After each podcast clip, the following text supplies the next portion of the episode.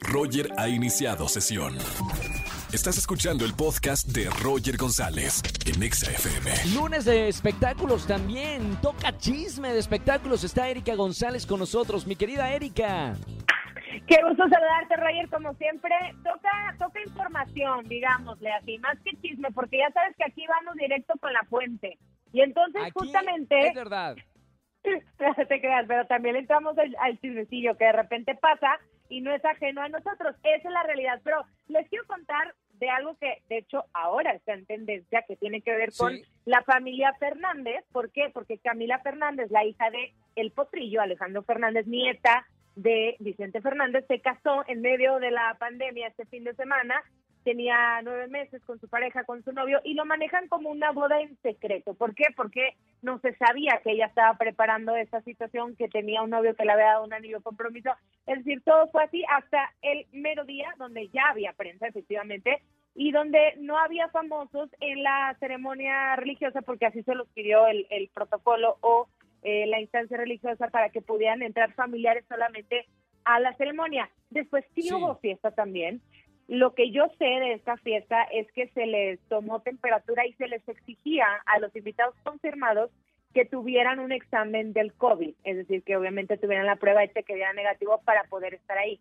Se sanitizaba Roger todo cada dos horas en el lugar donde se llevó el evento y obviamente se les pedía el cubrebocas y a quien no lo tuviera pues había un cubrebocas para entregárselo. De todos modos, esto no dejó de causar polémica y hay gente que dice, claro, porque como ellos son la familia Fernández y tienen dinero y por eso no los multan y por eso les permite la, la, la policía, o sea, ¿sabes? Esto creó polémica. Bueno, a ver, pero acá, digo, más allá de, de- del tratamiento de la boda, ¿quién es eh, el chico con el que se está casando? Porque ella es muy joven y, y el chico de dónde apareció, o sea, con nueve, eh, nueve meses, ¿no? Tenían de conocerse, Sí, ya se sí, casaron. fíjate que ella tiene 22 años, él se llama Francisco Barba, es también muy Sí. joven y no es una figura pública, sí le gusta la charrería, le gusta todo el mundo este pues de la música de que ha seguido a la familia Fernández, se casaron en Zapopan, en Jalisco. Él, de Sí. hecho, el novio llegó acompañado de amigos en una cabalgata. Entonces le sabe a este tema, ¿no? De los caballos y demás, le gusta. Pero sí, era una relación de ocho o nueve meses cuando pero casarse. A los nueve meses no terminan ni de conocer las mañas de, de- ni de tus amigos, imagínate. ¿Cómo ves? Oye, pues se aventaron. Pero, ¿sabes algo que ha sido un patrón en esa familia? Es que eh, tanto Alejandro Fernández, el papá de Camila, pues se casó también cuando era muy, muy, muy joven. Y su hermano, Alex Fernández Jr., tiene una relación de años también que comenzó súper joven. novia, claro. Y, eh, ajá, y que dicen que igual se puede casar. Pero bueno, antes de todo esto, yo, yo platiqué con Camila Fernández. Entonces la Ah, entrevisté. ante- antes de, de la, de la boda. Sí, antes de que se, se diera a conocer esta boda, ¿no? Que, que Sí. sorprendió. El asunto es que yo platicaba con ella por su tema musical, que por cierto me gustó mucho, es muy bueno porque hizo una fusión entre lo ranchero y entre lo urbano. Eh, Al final ella se rehusaba un poco a entrar a- al, al ranchero porque quería hacer otra cosa distinta a lo de la familia, pero pues no lo puede, o sea, lo trae ahí en la sangre. Bueno, el asunto es que estábamos platicando de esto y entre el manoteo yo le vi Miren, le vi la roca, pero casi a tres metros de distancia. Yo le dije, óyeme, y ese anillo, ese anillo que tú traes es de compromiso. Pero no les quiero contar más. Escuchen la reacción porque fue, se puso nerviosa y, y como que no quería hablar del tema. Vean. A ver, a ver, a ver. También síganme en mis redes que estoy como arroba camifdz oficial. ¿Ok? Besos. Y ese anillo, y ese anillo ya te lo vi, Cami. ¿Ese anillo qué ¡Eh! significa? ¿Ya estás comprometida o qué? No, no, no, no, no, nada, nada. Nada. ¿Y el anillo para cuándo? Te voy a cantar ahora. ¿Estás Sí, sí. soltera, casada, comprometida, divorciada? ¿Cómo está tu estatus amoroso? Estoy muy feliz con mi novio, sí.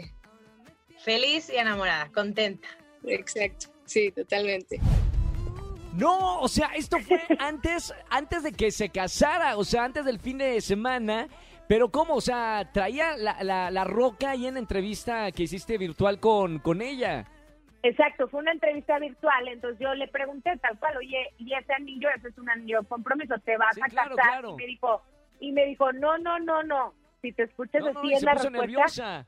Y se pone muy nerviosa y la verdad es que no me gusta tampoco ser alguien así incisivo y, y este hacer sufrir al entrevistado porque sí, también, a ver, el famoso tiene derecho a no compartir algo que no quiera compartir y listo, estamos de acuerdo. Entonces, sí era mi, pues mi instinto periodístico, no sé, a lo mejor morboso, como que quieran llamar, que le, que le pregunté, porque también hay algunos famosos que sí comparten su vida privada. Y se llama instinto de mujer. O sea, las mujeres cuando otra mujer tiene una roca, lo primero que ven es las manos. Pues así son todas las mujeres. Es un instinto, que, tienen pero en mi caso te juro que no aplica tanto. O sea, yo de pronto y luego, ay, es que le vamos a hacer una reunión para enseñar el anillo y que no sé qué. Yo ni sé mucho del tema, simplemente como que ahora mm, fue algo más como entre lo artístico y lo personal, porque sí veníamos hablando también de su familia de cómo estaba, cómo estaba la situación, que su tío había dado positivo al COVID, en fin, como que veníamos una plática más personal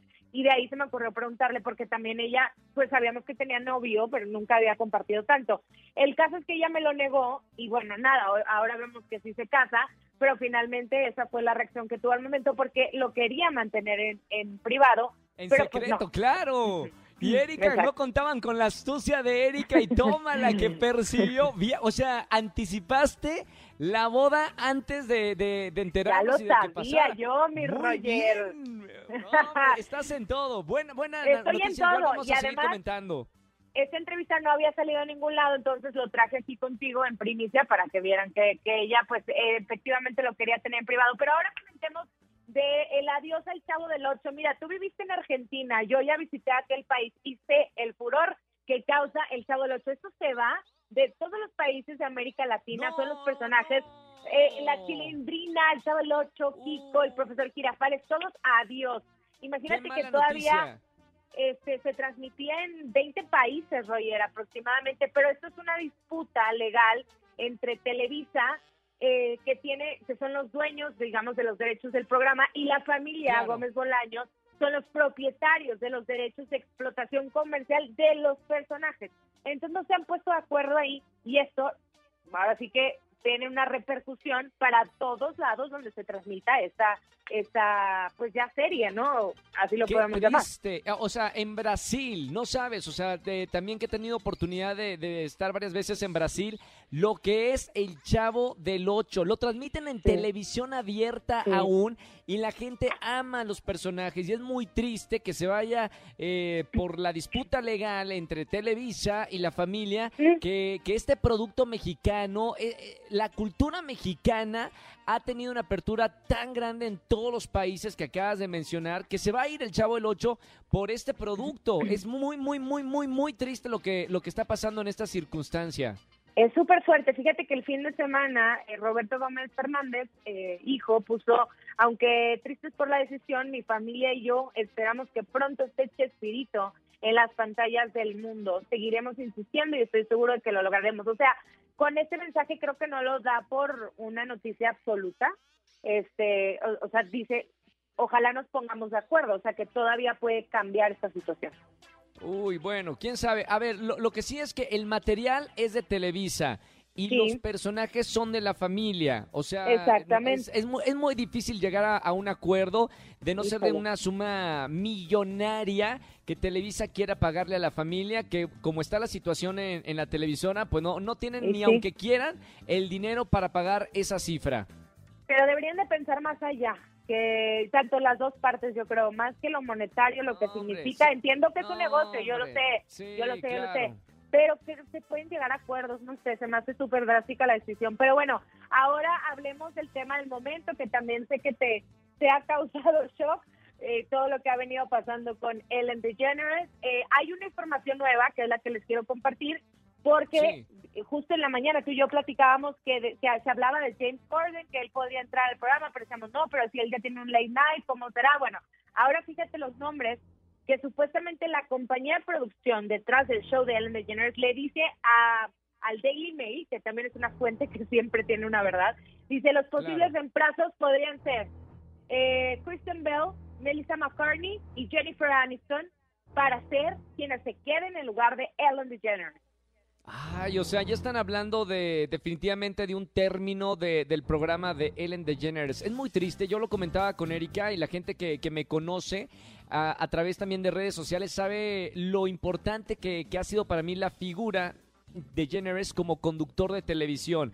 Me parece Sí. muy triste la situación, evidentemente, pero también me parece muy triste que, que salga de, del aire una, para mí, una de las mejores conductoras que tiene nuestro planeta. Que yo creo que lo laboral no tiene nada que ver con a lo mejor las conductas personales que ella tuvo. Es decir, me refiero, sí tienen que ver porque hablan de ti, pero el talento es indiscutible, estamos de acuerdo.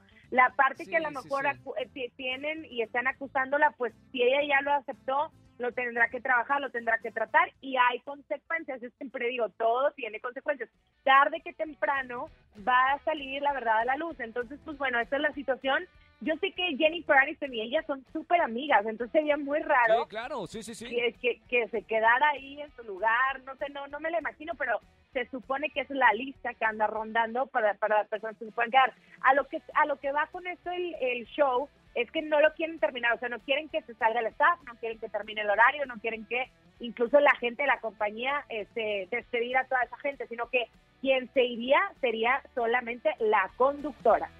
Sí, de hecho estuve leyendo también algunos artículos en los que, bueno, eh, se decía que ella, Ellen DeGeneres, ya, ya dijo que ella no puede soportar todo lo que está pasando y que entregaría su lugar. Eso es lo, eh, lo que se rumora. Sí, Ella no lo ha sí, dicho, sino son notas que, que he estado leyendo. Bueno, que sea lo mejor para Ellen DeGeneres y que sea lo mejor para, para Oye, toda la producción de, de ese programa. Pero tú te quedaste ahí lista de espera, caray. Ya sé, está mi nombre por ahí al lado del de James Corden, pero no dejaría Venga la Alegría por nada del mundo. Ahí la pasamos muy bien. Exactamente, ya está. Bueno, pues ahí les cuento el próximo lunes todos los detalles de más información que les tenga de espectáculos. Y muchísimas gracias. Me pueden seguir en mis cuentas, arroba Eri González. Gracias, Eri González. Muy bien, un gran saludo y hasta el próximo lunes, Eri. Nos vemos mañana en televisión. Besos. Escúchanos en vivo y gana boletos a los mejores conciertos de 4 a 7 de la tarde por Exa FM 104.9.